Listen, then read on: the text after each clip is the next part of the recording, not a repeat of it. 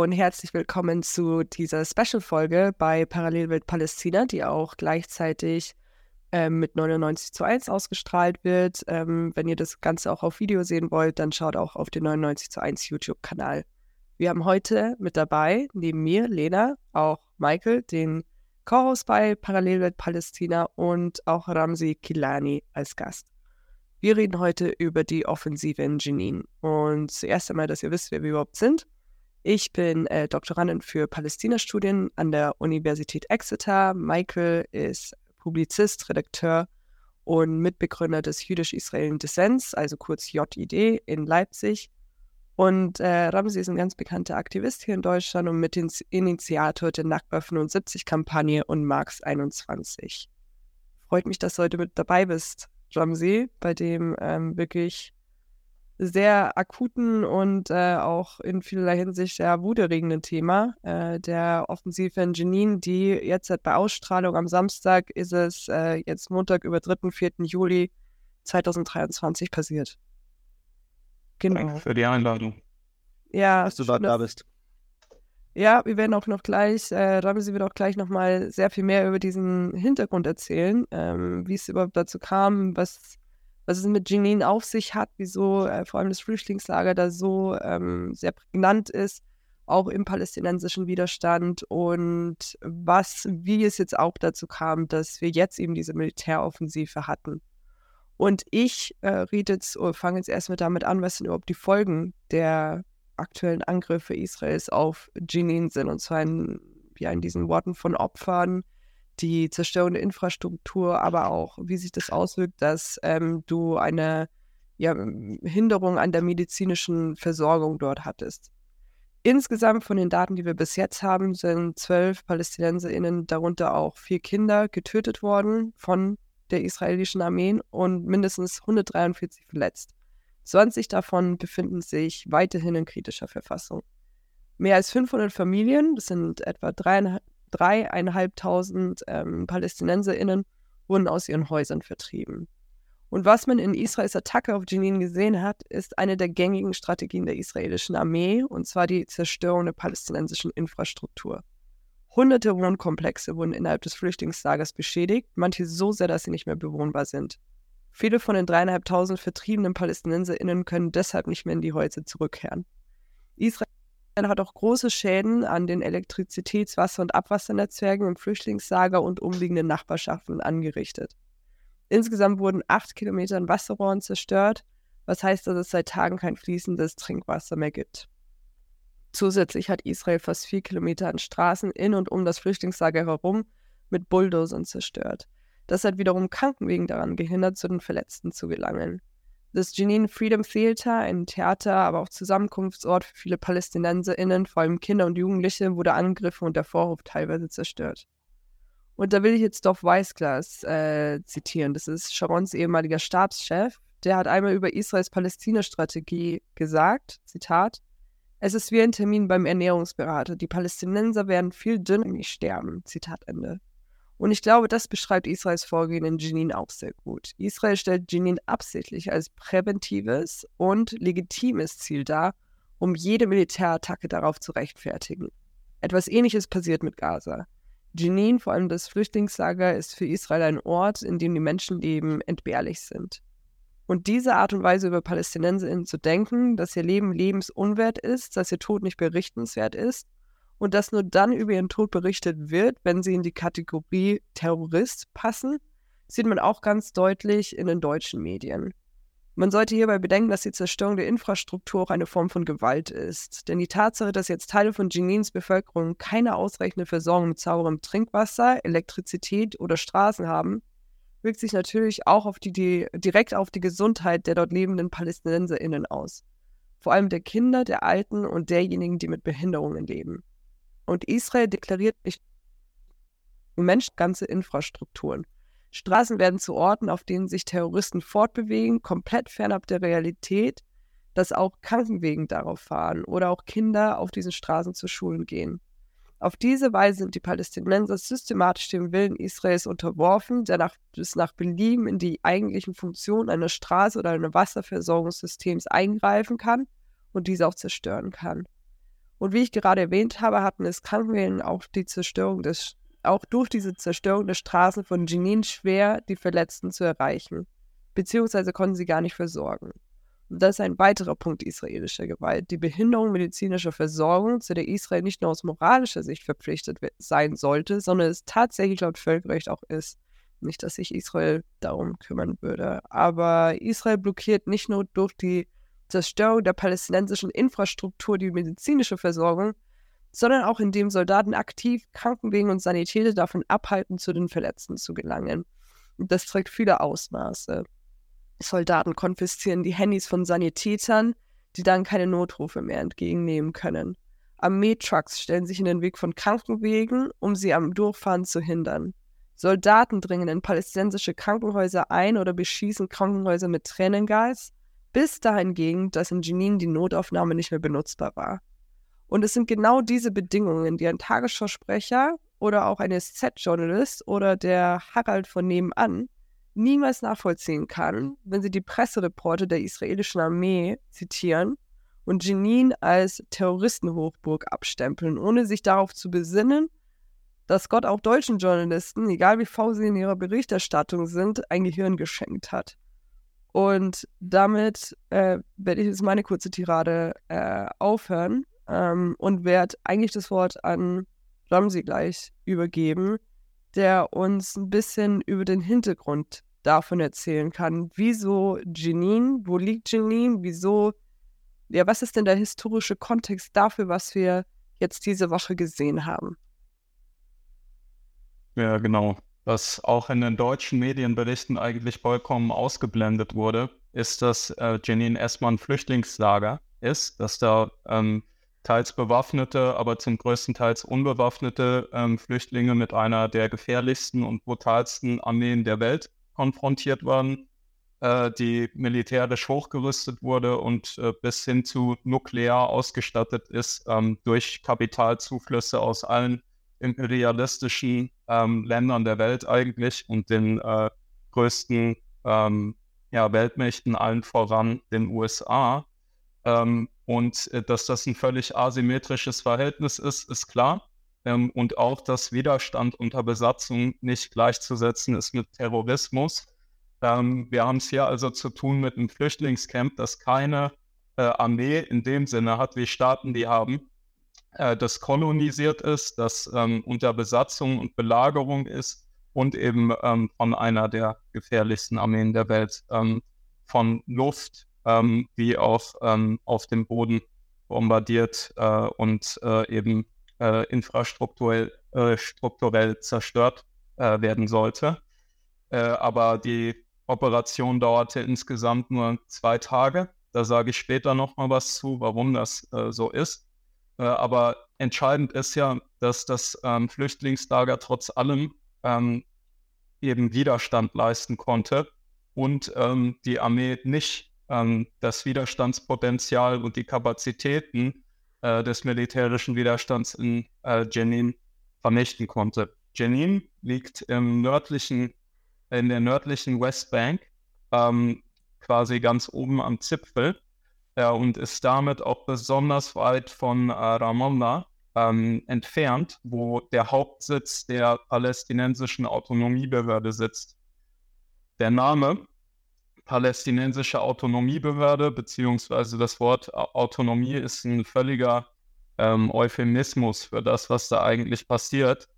Ähm, und äh, das, was wirklich äh, tatsächlich, also die palästinensische Autonomiebehörde darstellt im äh, palästinensisch-israelischen Kontext, ist eine Ko Kollaborationsbehörde mit Israel, die eingerichtet wurde mit den sogenannten Oslo-Akkorden äh, oder Oslo-Abkommen auf Deutsch, ähm, von denen vielleicht einige auch schon gehört ähm, haben, die vor allem äh, Anfang und Mitte der 90er ähm, erstellt und abgeschlossen worden sind äh, und die in Reaktion damals schon auf ähm, die Aufstände äh, die wir als erste Intifada ähm, kennen, äh, reagierte, um die eben einzudämmen.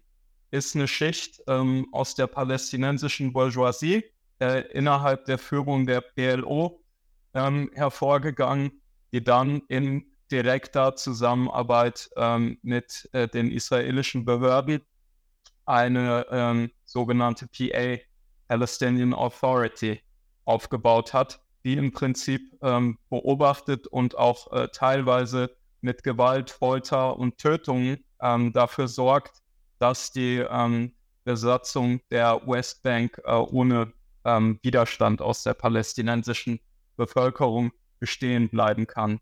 Ähm, die Oslo-Abkommen werden teilweise als Friedensprozess dargestellt und äh, gelten auch in deutschen äh, Medien und äh, so in der gesellschaftlichen Wahrnehmung noch als solche. Das war aber nie der wirkliche Plan von israelischer Seite. Ähm, es war eigentlich eine erzwungene Kapitulation ähm, der PLO, der Palestinian Liberation Organization, ähm, die eben dadurch offiziell als Vertreter des palästinensischen Volkes anerkannt wurde. Aber das ging einher mit der Forderung nach Entwaffnung ähm, da wurden äh, verschiedenste Milizen ähm, äh, der Al-Aqsa äh, ähm, eben äh, entwaffnet, die vorher unter äh, Führung der Fatah ähm, innerhalb der PLO standen. Ähm, und im Prinzip wurde in den Oslo-Abkommen auch nichts über die fortgeführte Besiedlung gesagt. und so diente dieses, diese sogenannten Oslo-Abkommen und ähm, der Friedensprozess immer als Feigenblatt äh, für einen äh, fortgeführten äh, Siedlungskolonialismus ähm, und der Architektur der Besatzung in äh, die Zonen A, B und C, jeweils unter ähm, eben unterschiedlicher Administration, entweder angeblich voller Kontrolle ähm, der PA äh, bis hin zu äh, voller Kontrolle ähm, der israelischen ähm, Behörden, also quasi eine Arbeitsteilung in der Kolonisierung und Unterdrückung ähm, des Widerstandes. Ähm, und eine Fragmentierung auch der verschiedenen palästinensischen Städte ähm, zueinander. Es ist also eine Teile- und Herrschestrategie, eine Strategie zur Entwaffnung eigentlich der Kolonisierten in Palästina ähm, und eben die Heranzüchtung ähm, einer korrupten ähm, äh, Kollaborationsbehörde, äh, die die eigene Bevölkerung eigentlich unterdrückt. Ähm, dagegen ist äh, vor allem während der zweiten Intifada ähm, Widerstand entstanden. Das war im Prinzip in Reaktion auf das, was ich dargestellt hatte, ähm, eben Anfang äh, der äh, äh Jahrtausendwende, ja, 2000, 2001, 2002, ähm, rumorte eben das Ganze und äh, entlud sich in der äh, zweiten Intifada mit ähm, verschiedenen ähm, äh, Operationen und Formen des Widerstands, die da eben diesen Fake-Friedensprozess und dieses Feigenblatt zur Kolonisierung und äh, fortgeführten Besatzung in Frage gestellt haben. Da spielte Janine äh, auch eine entscheidende Rolle, was auch damals schon so als eines der ähm, Hotbeds oder äh, eben ja ein, eine Hochburg quasi des Widerstands auch gesehen wurde.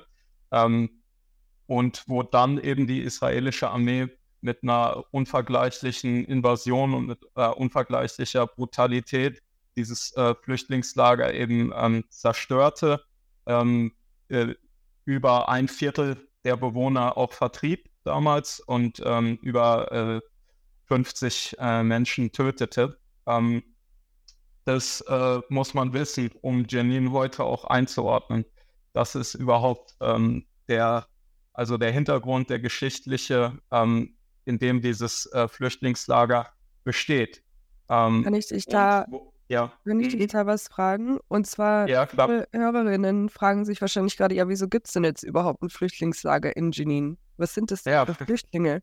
Wo, äh, kannst du da vielleicht kurz was dazu sagen? Wir haben da muss man, genau. schon behandelt, genau.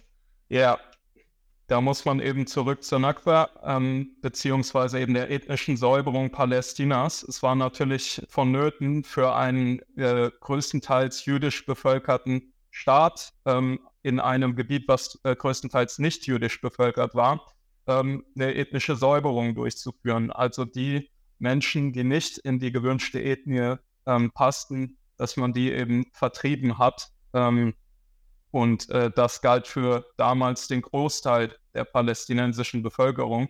Ähm, und Jenin ist eins von 19 ähm, Flüchtlingslagern, was in der Westbank ähm, eben besteht. In Gaza sind es acht. Ähm, und rund äh, in der Region und rund in der Welt ähm, äh, sind geflüchtete palästinensische Menschen. Ähm, das äh, war vor allem durch die Nakba und eben die Naksa. Ähm, äh, also 1948 und 1967 entstanden. Nach 1967 wurde eben genau, also auch die Militärbesatzung mit eiserner Faust am äh, Gazastreifen, Golanhöhlen, äh, Westjordanland, Ostjerusalem ähm, äh, durchgezogen. Und ähm, das, genau, das ist im Prinzip auch der Ursprung natürlich ähm, des sogenannten Nahostkonflikts hier in Deutschland immer beschrieben wird, ähm, Siedlungskolonialismus unterstützt ähm, von imperialistischen Staaten weltweit. Ähm, mhm. und genau, für die Interessen in der Region. Genau, Michael, ja, du ähm, irgendwie auch noch was einfügen. Genau, also erstmal zum Thema Siedlerkolonialismus hatten wir auch unsere erste Folge bei Parallel Palästina. Das könnte manche ZuhörerInnen interessieren, die es noch nicht gehört haben ähm, oder ZuschauerInnen. Ähm, ich wollte eine kleine Ergänzung eventuell machen und auch eine Frage stellen.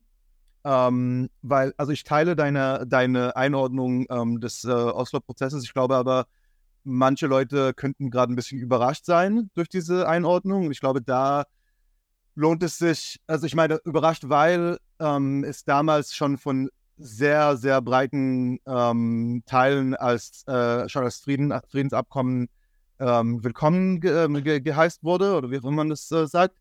Und äh, also das schließt auch ähm, die praktisch die komplette israelische Linke und auch große Teile ähm, der palästinensischen äh, Bevölkerung und der Palästina-Bewegung. Ich glaube, ein, ein wichtiger Punkt, um das zu verstehen, um diesen Widerspruch zu verstehen, ist, wie ähm, dieses Abkommen ähm, dargestellt wurde. Es wurde als erster Schritt ähm, in Richtung Frieden verkauft.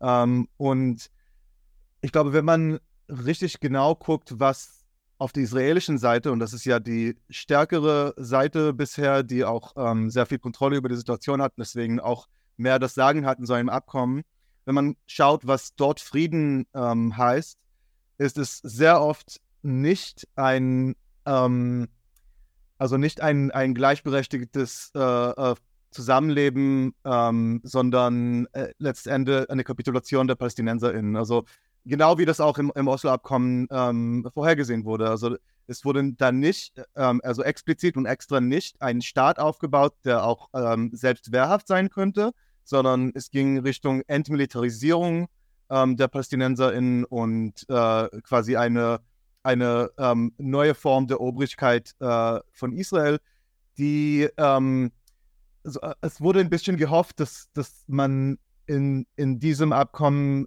den PalästinenserInnen genug geben könnte, dass sie dann sich beruhigen und dass es irgendwie nicht so schlimm ist, dass es so weitergeht. Ähm, aber ich glaube, viele Leute haben diese Sache damals unterstützt, ähm, weil sie es beim, äh, beim Wort genommen haben, dass es nur ein Plan für die ersten fünf Jahre sind und es danach quasi ein weiteres Abkommen kommt. Und andererseits gab es auch definitiv in der israelischen Gesellschaft, kann ich sagen, viele Teile, ähm, die ähm, sofort äh, ähm, wussten, okay, wir müssen verhindern, dass es weitergeht und es, äh, also so weit kann es gehen und nicht weiter.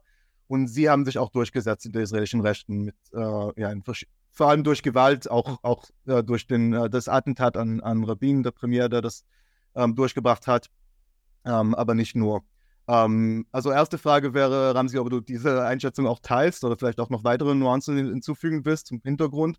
Und aber dann die andere Frage, die auch wieder die Brücke schlägt äh, zu, zum aktuellen Ereignis in Ingenieren. Ich hatte mich, als, äh, als ich mich ein bisschen näher mit diesen Fragen beschäftigt habe in den letzten Tagen, habe ich mich gefragt, ob vielleicht ähm, es einen starken Zusammenhang gibt zwischen der ähm, äh, äh israelischen Wahrnehmung, dass es sich um so einen Terror-Hotspot handelt, ob es da, ähm, ob, ob, was hier eigentlich äh, passiert ist, dass das eine Stelle ist, wo die ähm, PA als, ähm, als Vollstrecker der Besatzung besonders schwach geworden ist und quasi die israelische Armee wieder durchgreifen muss, um äh, die ähm, gewünschte Ordnung sozusagen und die Unterdrückung durchzusetzen.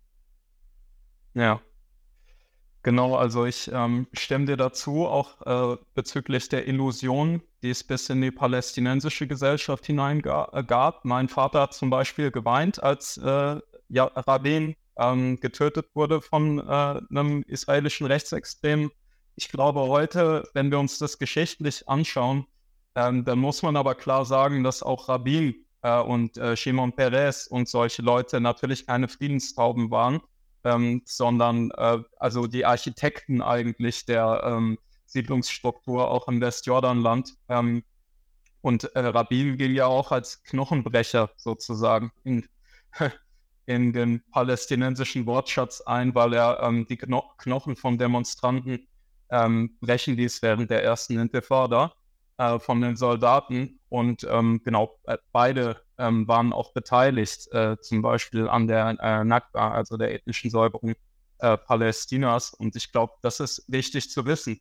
Nichtsdestotrotz ähm, gibt es ja in der israelischen Rechten ähm, auch Leute, die eben die direkte Eroberung eigentlich vorziehen vor solchen Tricks und ähm, noch ein Gesicht zu warten, quasi auch international und unter so einem Deckmantel eigentlich ein Feigenblatt des Friedensprozesses ähm, fortwährend eben äh, die palästinensische Bevölkerung in kleinere Enklaven ähm, zu umkreisen, um ihnen eben im Endeffekt das nationale Selbstbestimmungsrecht zu verwehren.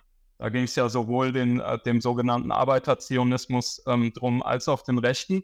Ähm, ich glaube nur, also ich würde sagen, die Arbeiterzionisten haben es ein bisschen gewiefter und äh, taktisch klüger äh, gemacht. Und ähm, genau, interessanterweise, äh, Michael, ich weiß nicht, ähm, vielleicht kannst du da später auch noch was zu sagen, aber soweit ich weiß, war ja auch der Anwalt, der damals den Attentäter der Rabbin getötet äh, hatte, äh, Ben Gvir, wenn, wenn mich nicht alles täuscht, ja.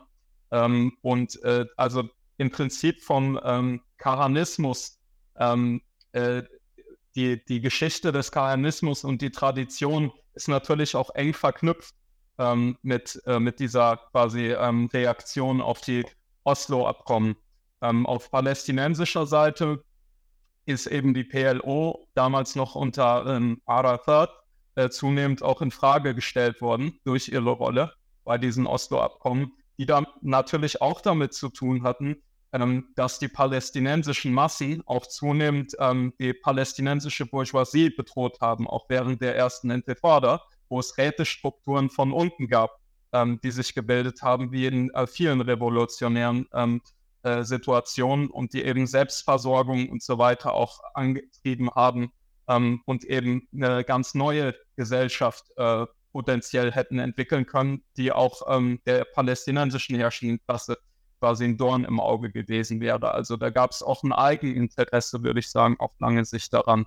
Ähm, ich denke, wenn wir uns heute anschauen, ähm, dass seit zwei Jahren eigentlich so militante ähm, Widerstandsgruppen in, äh, im Westjordanland entstehen und zunehmend auch die PA in Frage stellen, ähm, dann ist das ein Prozess, ähm, in dem man in dem Kontext betrachten äh, sollte. Und da stimme ich auch Michael zu, dass im Prinzip ähm, äh, eben zum Beispiel Jenin, aber auch Nablus ähm, und ähm, Al-Khalil auch in Ansätzen, äh, Bethlehem, also äh, Bethlehem und ähm, teilweise auch verschiedenste Flüchtlingslager, selbst um äh, Ramallah, ähm, zunehmend ähm, zur Bedrohung auch für ähm, die PA werden, weil auch viele von diesen militanten Gruppen sind interessanterweise ehemalige Fatah-Milizen ähm, oder zumindest äh, in der Führung, äh, die damals entwaffnet wurden, ähm, aber heute den Kurs ähm, der PA in Frage stellen und sich teilweise dann dem äh, palästinensischen islamischen Dschihad anschließen oder eigene Gruppen bilden, die im Prinzip keiner politischen Partei mehr so richtig angehören, äh, sondern eher äh, militärische Formationen sind und dabei auch Einheit ähm, beschwören. Ähm, und äh, das ist im Prinzip alles eine Langzeitentwicklung, die sich nicht erklären lässt ohne Oslo, ohne die Rolle ähm, der PA und ihre Kollaboration mit ähm, der israelischen Besatzung, die zunehmend wackeliger wird ähm, und die zunehmend gefährdeter ist. Beispielsweise jetzt im äh, Nachgang auch der ähm, äh, Jenin-Invasion, von der die PA auch wusste und ihre eigenen Paramilitärs im Prinzip zurückgehalten und zurückgezogen hat, ähm, damit die israelische Armee äh, äh, intervenieren konnte, was auch ein gängiges Bild im Übrigen in, der, äh, in den Artzonen im Westjordanland ist, dass es eine enge Kooperation zwischen der PA und ähm, der israelischen Armee gibt, ähm, äh, dass, dass im Nachgang jetzt eben auch Protestmärsche gegen die PA organisiert wurden. Ähm, wir hatten die Ermordung ähm, von äh, Nisa äh, Banat, die eben auch zu Massenprotesten äh, gegen die äh, PA geführt hat. Ähm, und äh, solche, solche Entwicklungen, die die PA mehr und mehr in Frage stellen und ihre Rolle gegenüber der Besatzung, die tragen auch dazu bei, dass solche militärischen Gruppen mehr und mehr entstehen im Westjordanland. Ich glaube, du sprichst da einen super interessanten äh, und wichtigen Punkt an. Ich würde nur kurz auf deine, deine Frage wegen, äh, wegen Dekanisten äh, reagieren. Ich habe kurz nachgeguckt, das war nicht Ben Gvir, der, der Anwalt von Igal Amir, der äh, den Attentat verübt habe, aber ich glaube, ideologisch ähm, ist da schon ein starker Zusammenhang. Also es sind schon die gleichen Milieus, so ähm, äh, Karnismus in den Siedlungen und so. Wir haben auch vor, bald bei Predator Palästina eine, eine, Sonderfolge zum Karnismus zu machen. Ähm, ja, aber ich wollte gerade vor sagen, der zweiten. Ich muss jetzt nicht ja. strenge Moderatorin sein. Ich glaube, wir haben sehr viele HörerInnen, die keine Ahnung haben, was Kahanismus ist. Und ich glaube, wir haben einige schon verloren, die, die sich, äh, sich gerade wundern, worüber wir eigentlich reden.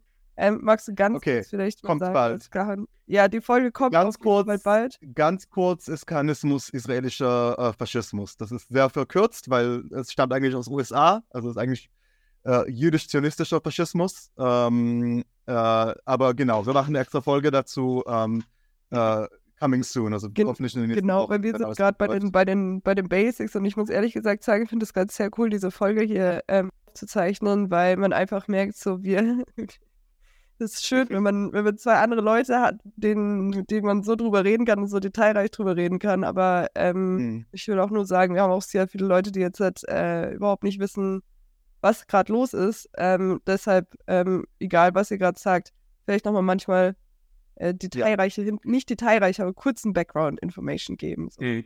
Genau, da wollte ich eine kurze ähm, oder kleine Ergänzung machen oder etwas vielleicht betonen, was vielleicht nicht allen klar ist, ähm, für, ähm, für die Sachen, die Ramsi vorhin gesagt hat. Ähm, weil du hast erwähnt, viele von den aktuellen ähm, äh, bewaffneten Gruppen äh, kommen eigentlich aus dem Fatah äh, historisch.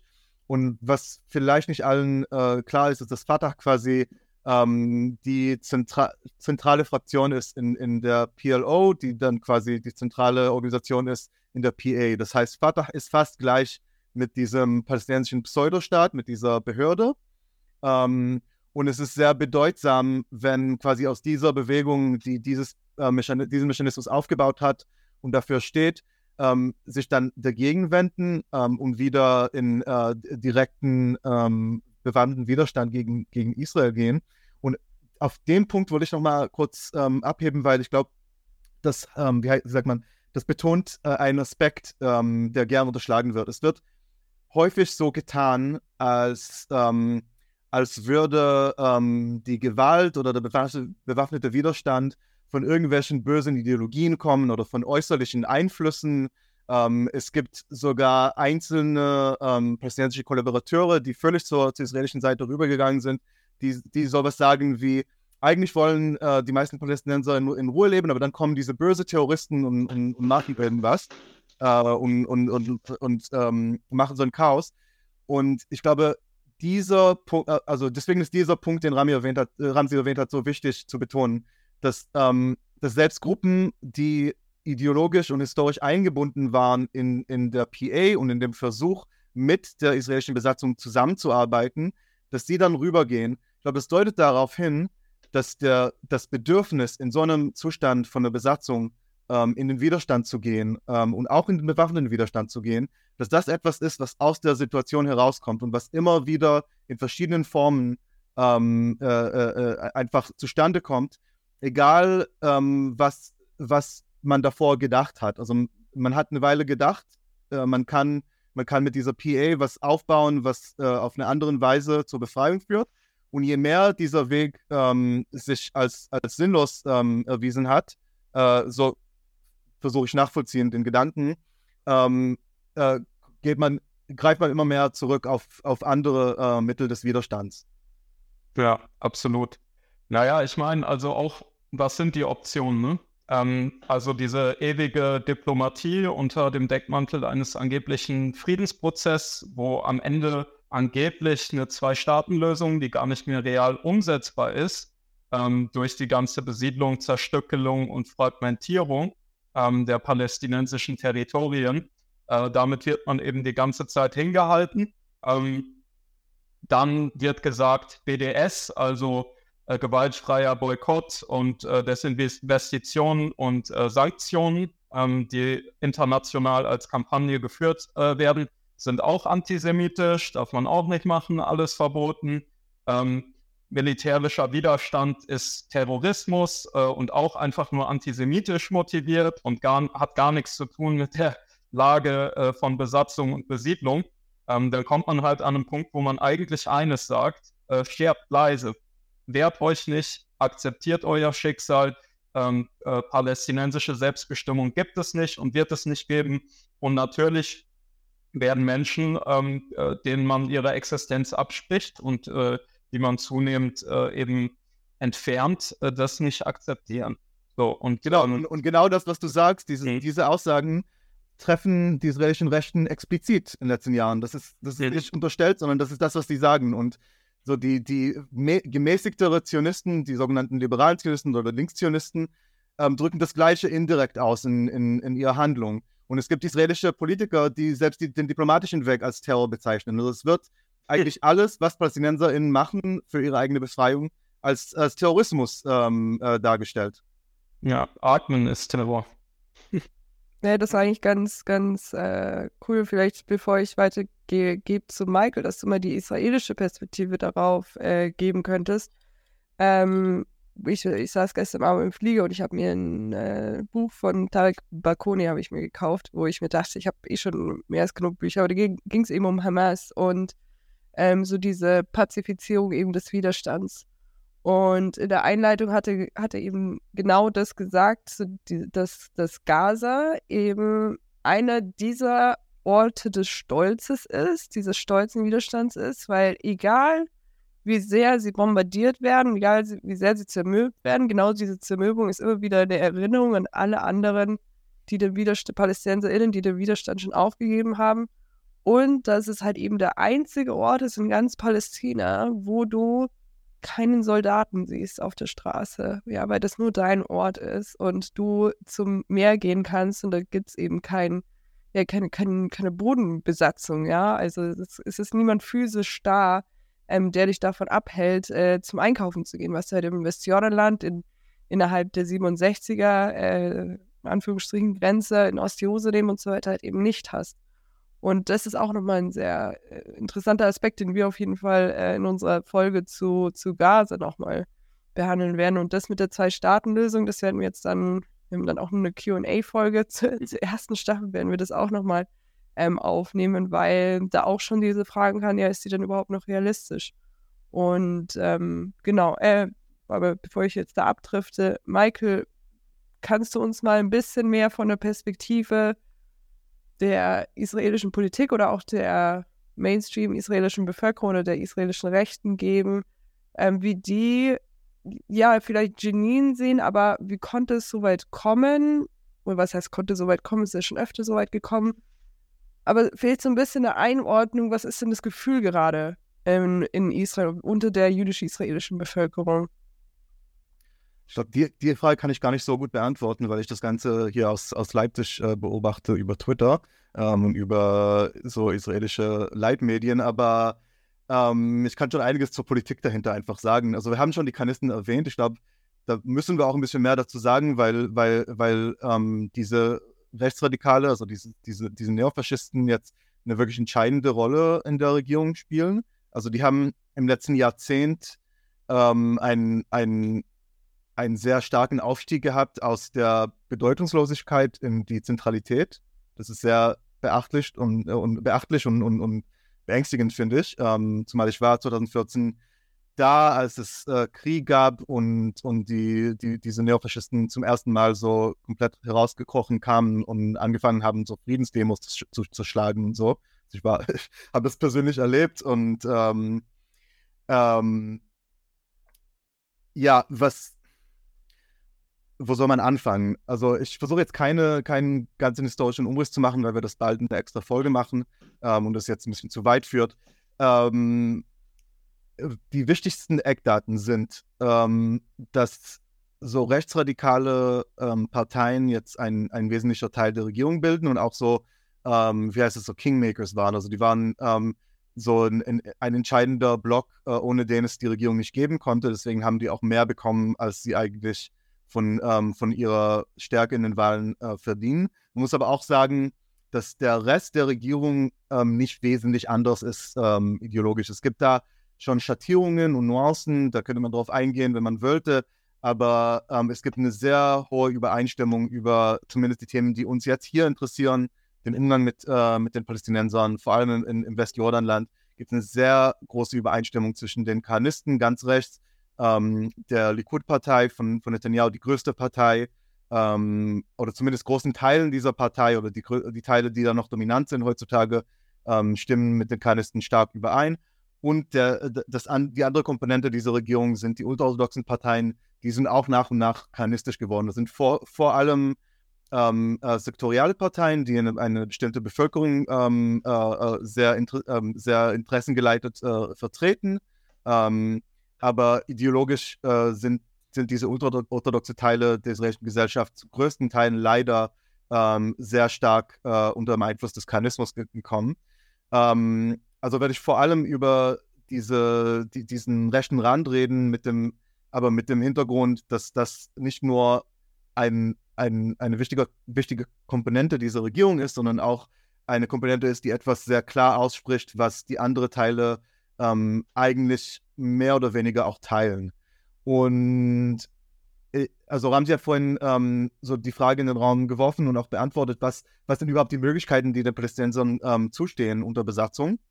Ähm, und also auf der anderen Seite kann man gucken, was ein Vertreter ähm, der, des Kanismus ähm, Bezalel Smotrich, der jetzt Finanzminister ist und auch ähm, eine besondere Stelle hat jetzt im Verteidigungsministerium, wo er auch praktisch über Angelegenheiten in der Westbank äh, ähm, äh, regiert, ist praktisch der Gou Gouverneur äh, der Westbank ähm, geworden, mehr oder weniger. Ähm, und der hat 2017 einen Plan vorgelegt, ähm, um zu erklären, was sein Umgang äh, mit, dem West mit, mit, mit den Palästinensern wäre. Ähm, und dieser Plan also der Name ist ein bisschen schwer zu übersetzen, der wird oft auf Englisch Decisive Plan äh, genannt, ähm, also ein entscheidender Plan. Ähm, also sehr schematisch und ich glaube, das ist auch so einfach die, Idee. Ähm, meinte er 2017, man muss den PalästinenserInnen ähm, drei Möglichkeiten geben. Eine ist, dass sie ähm, äh, emigrieren, da, dafür äh, wird Hilfe auch angeboten, dass sie einfach das Land verlassen und, ähm, und irgendwo anders hingehen. Ich glaube nicht, dass da sehr viele Gedanken da reinflossen, äh, was, also wohin und was soll mit denen dort passieren. Ich glaube, dass der Punkt ist, der wir sie weghaben. Ähm, zweite Möglichkeit ist ähm, zu bleiben, aber alle ähm, Ansprüche auf äh, kollektive Selbstbestimmung aufzugeben und einfach ähm, untertan ähm, mit äh, nur Grundrechten, aber ohne ähm, Bürgerrechten äh, in einem israelischen jüdisch dominierten Staat zu sein, also einen, einen noch niedrigeren Status eigentlich einzunehmen als die äh, PalästinenserInnen mit israelischer Staatsbürgerschaft, äh, wenn ich das richtig verstehe. Und die dritte Möglichkeit ist, ähm, dass sie, ähm, also ich glaube, das war sehr vage formuliert absichtlich, dass sie durch, die, durch das Militär bekämpft werden. Kurz danach gab es ein Interview, wo er gefragt wurde in israelischen Medien, ob damit auch äh, äh, Frauen und Kinder gemeint sind. Und er hat einfach Ja gesagt. Also Sprich, Genozid. Ganz einfach und offen. Und überhaupt so der Spruch, der mit dem Kainismus ähm, äh, äh, äh, verbunden ist in der israelischen Gesellschaft, ist Tod den Arbern. Und das ist ein Graffiti, den man ähm, äh, äh, in vielen Städten schon seit Jahren überall sieht und das nicht sofort entfernt wird oder überschrieben wird. Ähm, also darauf läuft es äh, hinaus, genau darauf. Und die Unterschiede in den israelischen Rechten gehen vor allem darum, ähm, also was, was alle in der israelischen Rechten eint, ist, ähm, dass eine absolute Israel, äh, äh, jüdisch-israelische Obrigkeit ähm, aufrechterhalten werden soll und dass alles Land eigentlich ähm, den, den, ähm, den jüdischen äh, äh, Einwohnern zur Verfügung gestellt werden sollte. Und die Nuancen sind dann, wie geht man aber damit um, dass das noch nicht der Fall ist? Also wie geht man mit der Anwesenheit und mit, der, mit dem Widerstand der PalästinenserInnen um? Und da werden die Rufe stark, gerade aus den, diesen kanistischen Ecken, aber lange nicht nur aus diesen Ecken, ähm, auch bis in die ähm, in die in, in den Liberalzionismus ähm, äh, werden, wird oft da, danach gerufen, halt mit mit starker Hand äh, den Terror zu bekämpfen. Was letzten Endes heißt, genau solche Aktionen durchzuführen, wie wir in Jenin gesehen haben. Und da diese Regierung von, ähm, also nicht nur sowieso mit dieser, mit dieser Herangehensweise übereinstimmt, sondern auch stark davon abhängig ist, dass, dass dieser rechte Rand dabei bleibt, ähm, gibt es, glaube ich, einen noch stärkeren politischen Druck innerhalb des israelischen politischen Systems als in vorherigen Regierungen, solche Aktionen durchzuführen. Was dazu kommt, ist, wie, wie ihr wahrscheinlich mitbekommen habt, dass es eine tiefe politische Krise gibt in der israelischen Gesellschaft, ähm, dass es äh, äh, präzedenzlose ähm, Proteste gibt, ähm, die auch immer wieder das Land lahmlegen in den letzten Monaten, seit Januar, ähm, weil diese Regierung, um genau um diese Sachen umzusetzen, äh, die Recht Rechtsstaatlichkeit halt äh, außer Kraft setzen will, weil das mit Rechtsstaatlichkeit einfach nicht geht, das zu machen. Ähm, und das führt dazu, glaube ich, dass der Druck noch stärker ist, weil ähm, Netanyahu, ähm, der immer noch Premier ist, äh, ist eigentlich dadurch gekennzeichnet oder ausgezeichnet in der israelischen Rechten, dass er eigentlich sehr vorsichtig vorangeht. Der will, der will eigentlich nie so schnell agieren, dass, ähm, dass die, die Wut unter PalästinenserInnen und in der Welt so stark wird, dass, ähm, dass dann ein Backlash kommt, der, der alles verlangsamt. Er bevorzugt einfach ganz langsam mit kleinen Schritten voranzugehen äh, Richtung dieses Ziel. Ähm, aber das koaliert jetzt mit Leuten, ähm, die sofort alles haben wollen. Die wollen sofort das Laden möglichst von Palästinensern ähm, bereinigen oder dass nur die da bleiben, die keine Ansprüche haben und, ähm, und äh, die aus dem Weg gehen. Ähm, und das, aber seine, seine Vorsichtigkeit gilt auch für, für, für Angelegenheiten innerhalb des politischen Systems. Ähm, das heißt, er, wenn, er will auch das, die Rechtsstaatlichkeit außer Kraft setzen, unter anderem auch, weil er äh, unter ähm, sehr schweren Vorwürfen ähm, äh, vor Gericht steht äh, von Korruption. Ähm, aber der will auch das nicht zu schnell machen und seine Koalitionspartner wollen viel schneller vorangehen. Und als es jetzt, äh, als der Druck jetzt zu, äh, zu, groß geworden ist im März, äh, musste er quasi ähm, die, die ähm, legislativen Schritten ähm, eindämmen. Aber um quasi das von seinen Koalitionspartnern ähm, akzeptiert zu bekommen, muss er jetzt zeigen, dass er deren andere Wünsche ähm, umsetzt. Und, und das geht meistens einfach auf Kosten der PalästinenserInnen, die, die keine Stimme haben in innerhalb dieses Systems. Ich glaube, das ist ein Teil der Dynamik hinter, hinter diesem Angriff. Ich hatte da eben, weil wir so langsam, glaube ich, zum Ende kommen, außer ihr habt noch irgendwas, was auf jeden Fall noch besprochen werden, werden muss was ist denn jetzt der Ausblick? Was, was hält denn die Zukunft, äh, was bringt denn die Zukunft mit sich? Und ich glaube, Ramse, da haben wir, bevor wir jetzt die Aufnahme gestartet haben, hast du ja schon einiges gesagt, was, was, was denn jetzt die Zukunft, vielleicht nicht die, die ferne Zukunft des Widerstands ist, sondern was in nächster Zeit, was können wir denn erwarten? Du hast ja auch wirklich ganz klar mir noch was gesagt, und zwar, dass, dass dieser Angriff auf Jenin sollten wir nicht einreihen als, ähm, als Niederlage, von den PalästinenserInnen. Und da kannst du das nochmal erklären, was du damit gemeint hast und was denn da jetzt die nahe Zukunft des Widerstands in vor allem im Westjordanland ist. Ja.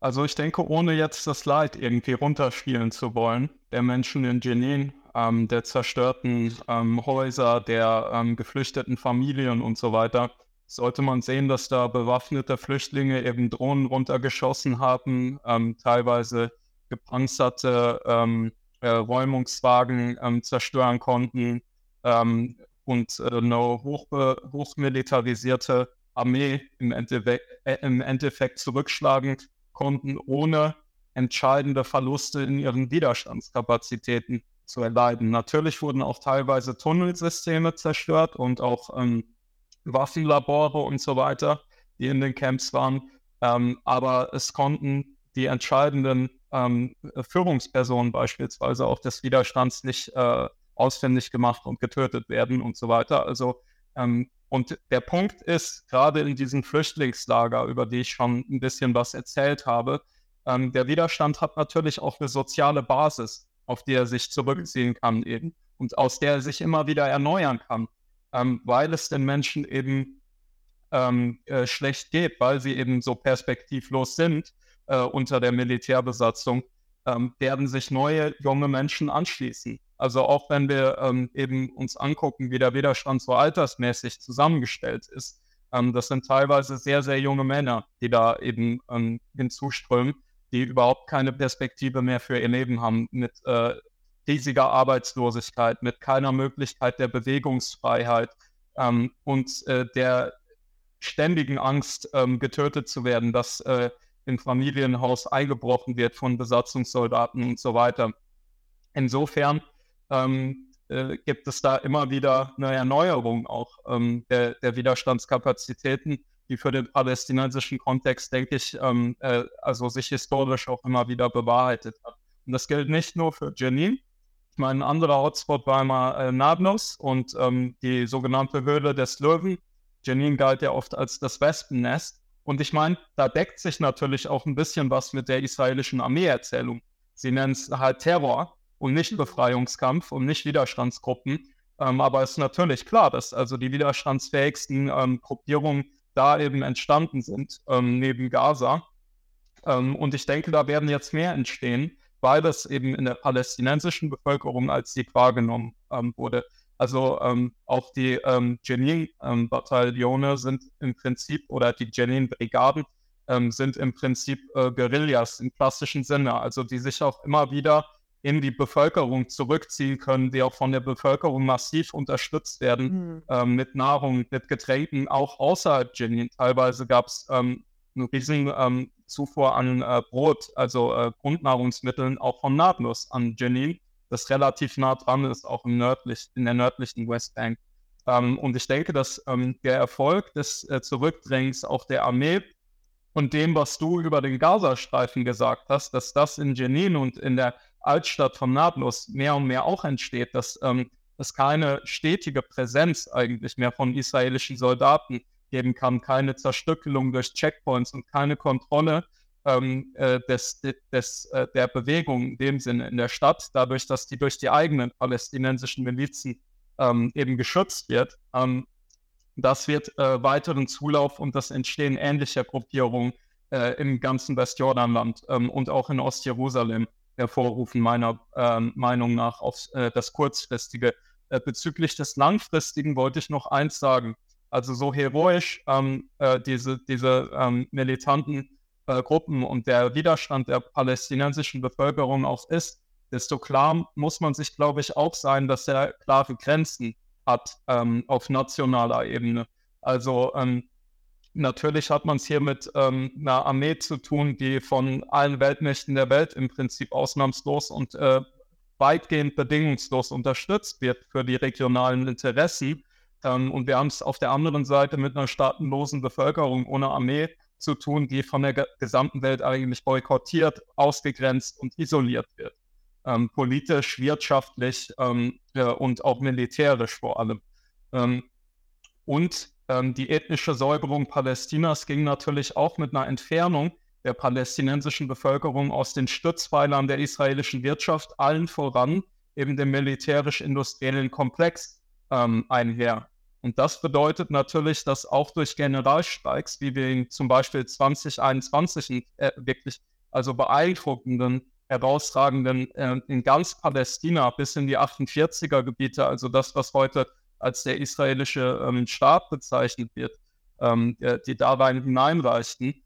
Ähm, trotzdem, denke ich, sind da nicht die Machtkapazitäten, ähm, die im Prinzip ähm, den israelischen Staat ähm, und sein Vorhaben der Entfernung der palästinensischen Bevölkerung schlagen können, auch wenn der Widerstand entscheidend ist. Aber der Widerstand wiederum besteht in einem dynamischen und dialektischen Verhältnis zu der gesamten Region also den verarmten Massen und ähm, den arbeitenden Menschen in Ägypten, im äh, Jemen, wo jetzt auch äh, extreme Massenproteste in Solidarität ähm, zu Jenin entstanden sind, weil die eben identifizieren, äh, jetzt mit den Abraham-Abkommen auch ganz offensichtlich, ähm, dass auch ihre eigenen Staaten und Staatsführungen, also die ähm, äh, korrupten ähm, äh, Regime in der arabischen Welt, dass die auch äh, kollaborieren, kollaborieren mit den USA und auch mit ähm, dem israelischen Staat vermehrt.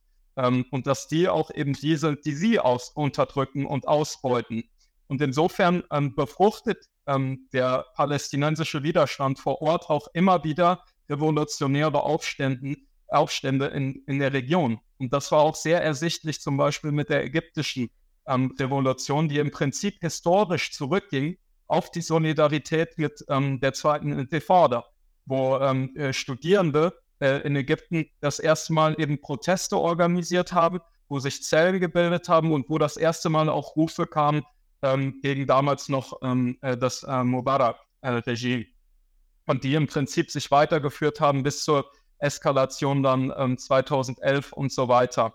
Ähm, äh, und ich, ich denke, das ist im Prinzip die Perspektive für die Befreiung Palästinas, ähm, Aufstände in der gesamten Region, die in Konflikt geraten mit dem Imperialismus und auch ihren, ihren eigenen Regime und die eine Perspektive aufzeichnen äh, für die Befreiung Palästinas im Endeffekt.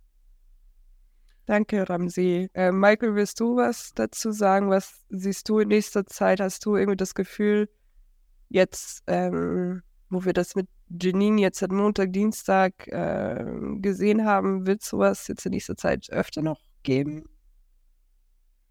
Ähm, ich gehe schon davon aus, also ich sehe keine Zeichen, dass es irgendwie in eine andere Richtung gehen soll, leider. Ähm, und ich wollte schon ein bisschen was dazu sagen, wie, ähm, also wie diese Dynamik äh, ähm, dann, also ich wollte einiges sagen einfach zu, zum, zum Umgang äh, äh, ähm, mit, mit dem Widerstand, äh, mit dem persönlichen Widerstand von, von der israelischen Rechten und dadurch von der israelischen Regierung, weil ich glaube, es ist, es ist wichtig zu erkennen, ähm, dass obwohl die israelische Regierung wie jede davor halt alles, was sie macht, durch, durch Sicherheit begründet. Ich meine, die muss das auch. Die, also es schadet den israelischen Staat immens, wenn sie zugeben, dass irgendwas anderes da eine Rolle spielt. Äh, und Sicherheit ist halt eine, eine gute Erklärung für alles. Deswegen muss man sie auch immer hinterfragen, weil sie oft einfach nicht stimmt. Hm. Aber obwohl so eine Aktion dadurch legitimiert wird äh, von israelischen Rechten, dadurch von der israelischen Regierung und dadurch von, von ihren äh, vielen Verbündeten in der Welt und auch so Medienvertreter, auch hier in Deutschland, die einfach äh, alles, was diese Regierung sagen, äh, sagt, äh, beim, beim Wort nimmt. Ähm, sie sprechen von Sicherheit und sagen, wir machen das, um uns Sicherheit zu verschaffen. Gleichzeitig nehmen sie ganz bewusst in Kauf, ähm, dass auf sowas auch äh, Racheaktionen kommen, was auch gleich diese Woche passierte. Und, und, und zwar nicht durch irgendeine äh, böse Organisation mit irgendeiner Ideologie, sondern einfach durch einen, einen jungen ähm, 20-jährigen Palästinenser, der in Tel Aviv gearbeitet hat und einfach ziemlich plötzlich mitten im Tag ein Auto ausgeliehen hat und, äh, und, und, Leute überfahren hat und, und, und, äh, und angestochen hat oder erstochen hat, wie auch immer man es sagt. Ähm, und sofort auf der Straße von einem Zivilisten erschossen wurde. Ähm, und dafür, was, wo dieser Zivilist auch dafür gelobt wurde von, von Ministern. Ähm, und dann kam auch ein Zitat von einem Polizeivertreter, glaube ich, oder von irgendeiner Sicherheitsbehörde in Israel, dass es erwartet wurde, dass nach dem Angriff äh, auf Jenin sowas kommt.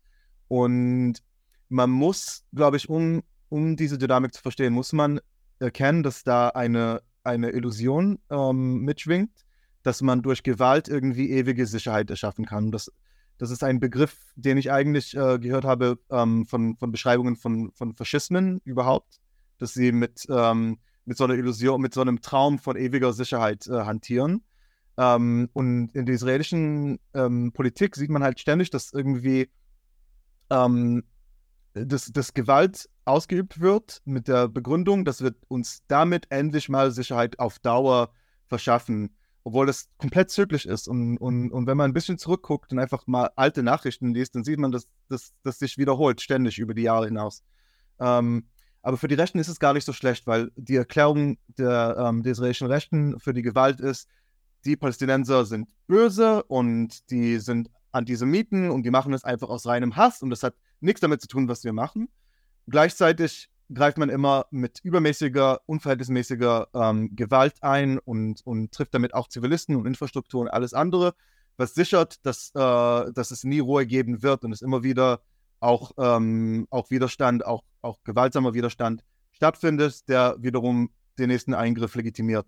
Ich glaube, das muss man begreifen, dass, ähm, dass, diese, dass dieses Gerede von, von Sicherheit von israelischer Seite einfach ähm, ein, ein leeres Versprechen ist, das, das ständig dazu führt, dass genau das Gegenteil passiert. Dankeschön, Michael. Ähm, ja, mit, mit diesen Abschlussworten, äh, ich glaube, wir haben jetzt alles gedeckt oder hat, hat noch irgendwer gerade, äh, Ramsi, willst du noch irgendwas, äh, irgendwas sagen? Nee. Dann danke ich dir, Ramsi, auf jeden Fall, dass du heute dabei warst und über Janine mit uns gesprochen hast. Ähm, wie gesagt, wenn ihr Ramsi noch nicht kennt, ähm, folgt seiner Arbeit auf jeden Fall. Er ist wirklich äh, sehr großer Aktivist äh, hier in Deutschland für äh, PalästinenserInnen und man kann immer wieder seinen Arbeiten folgen und schauen, was er so macht. Er organisiert auch Events immer mal wieder, äh, zu denen man vor Ort hingehen kann oder sich online anhören kann. Äh, Ramsi, vielen Dank wirklich auch für deine sehr, ähm, ja, äh, wie sagt man das, like, sehr well-based ähm, Einführung und Übersicht. Ja, genau. Man merkt einfach immer wieder, äh, wie schön es ist, wenn man, wenn man Leute hat, äh, die, die das auch viel davon aus dem Stegreif können. Und ich hoffe, du hast auch jetzt seit heute den HörerInnen von Parallel bei Palästina das Thema ein bisschen weiter äh, näher bringen können, vor allem mit dem Widerstand, dass eben diese, diese Einordnung von Terrorismus, ähm, und das werden wir auf jeden Fall in der Folge mit Hamas besprechen, die dann in der zweiten Staffel kommt, was es eigentlich heißt und dass es schon eine sehr lockere Definition ist, auf die halt eben instrumentalisiert wird, genau für die Zwecke, die man haben möchte. Und ich glaube, wenn jetzt halt jemand Nachrichten sieht und sich denkt, ja, aber das sind ja alles Terroristen, weil die sehen, A, sehen sie ja so aus, wie man sich klassischen Terroristen vorstellt, und B, begehen sie ja auch Gewalttaten, dann würde ich immer sagen, bevor ihr nicht in diesen Schuhen wart, ja, bevor ihr nicht über Generationen ähm, ethnische Säuberung erfahren habt, in einem Flüchtlingslager aufgewachsen seid und ähm, von, wie Ramsey eben gesagt hat, äh, von Siedlerkolonialismus umgingen seid und äh, ständige Gewalt erfahrt, eigentlich jeden Tag in kleinem wie in großem Maße. Ähm, bis dahin ging, das das finde ich sehr schwer, dass wir darüber urteilen, wer Terrorist ist und wer jetzt hat, äh, wer in diese Kategorie passt. Vor allem, während es natürlich Terror seitens des Staates ausgibt, die wir überhaupt nicht so kategorisieren. Auf jeden Fall werden wir das nochmal genau in der Hammers-Folge bereden. Bis dahin, Domsi, vielen Dank. Ähm, Michael, auch vielen Dank. Wir haben es geschafft. Danke dir, Lena. Ja, an dem Punkt auch nochmal Danke an euch äh, von Parallelwelt Palästina. Also gerade weil das politische Niveau zu dem Thema in Deutschland wirklich äh, so niedrig und grottig ist, ist es total wichtig, dass ihr wirklich vom Grund auf nochmal einige Sachen erklärt und auch mhm. sehr zugänglich. Und das finde ich total wichtig. Und da kann man auch immer wieder ähm, Leute, die interessiert am Thema sind und sich neu damit beschäftigen, darauf verweisen. Vielen Dank. Dankeschön. Danke, Danke dir. Dann, wir hören uns wieder. Bis zum nächsten Mal und bald gibt es die QA-Folge. Ciao. Bis dann. Ciao. Leute, wir brauchen eure Hilfe. Wenn euch dieses Video gefallen hat, klickt auf Like, abonniert den Kanal und vergesst nicht das Glöckchen zu drücken, damit ihr benachrichtigt werdet, wenn wir neuen Content droppen. Außerdem solltet ihr uns überall folgen, wo wir verfügbar sind. Das ist Facebook, Instagram, Twitter und Twitch. Und wenn wir irgendwelche Ankündigungen machen oder Posts, dann shared, was das Zeug hält. Gebt uns all eure Liebe. Wir haben mittlerweile ziemlich signifikante Kosten. Wenn ihr es euch irgendwie leisten könnt, unterstützt uns doch auf Patreon. Dann kommt ihr auch in den Genuss verschiedener Vorteile, wie zum Beispiel Zugang zu unserer Discord-Community oder Zugang zu den ultrageheimen Patreon-Episoden, die wir dort posten. Außerdem könnt ihr uns natürlich auch über PayPal Spenden zukommen lassen. Außerdem haben wir mittlerweile einen eigenen Online-Shop. Das heißt, wenn ihr euch immer noch fragt, was ihr euren Lieben zu Weihnachten, Ostern oder sonst wie schenken könnt, geht dorthin und kauft duftes Merch. Alle Links dazu hier in der Beschreibung oder auch auf unserer Webseite 99 zu 1.de. Vielen Dank fürs Dabeisein, danke für die Unterstützung und wir sehen uns in diesem Theater.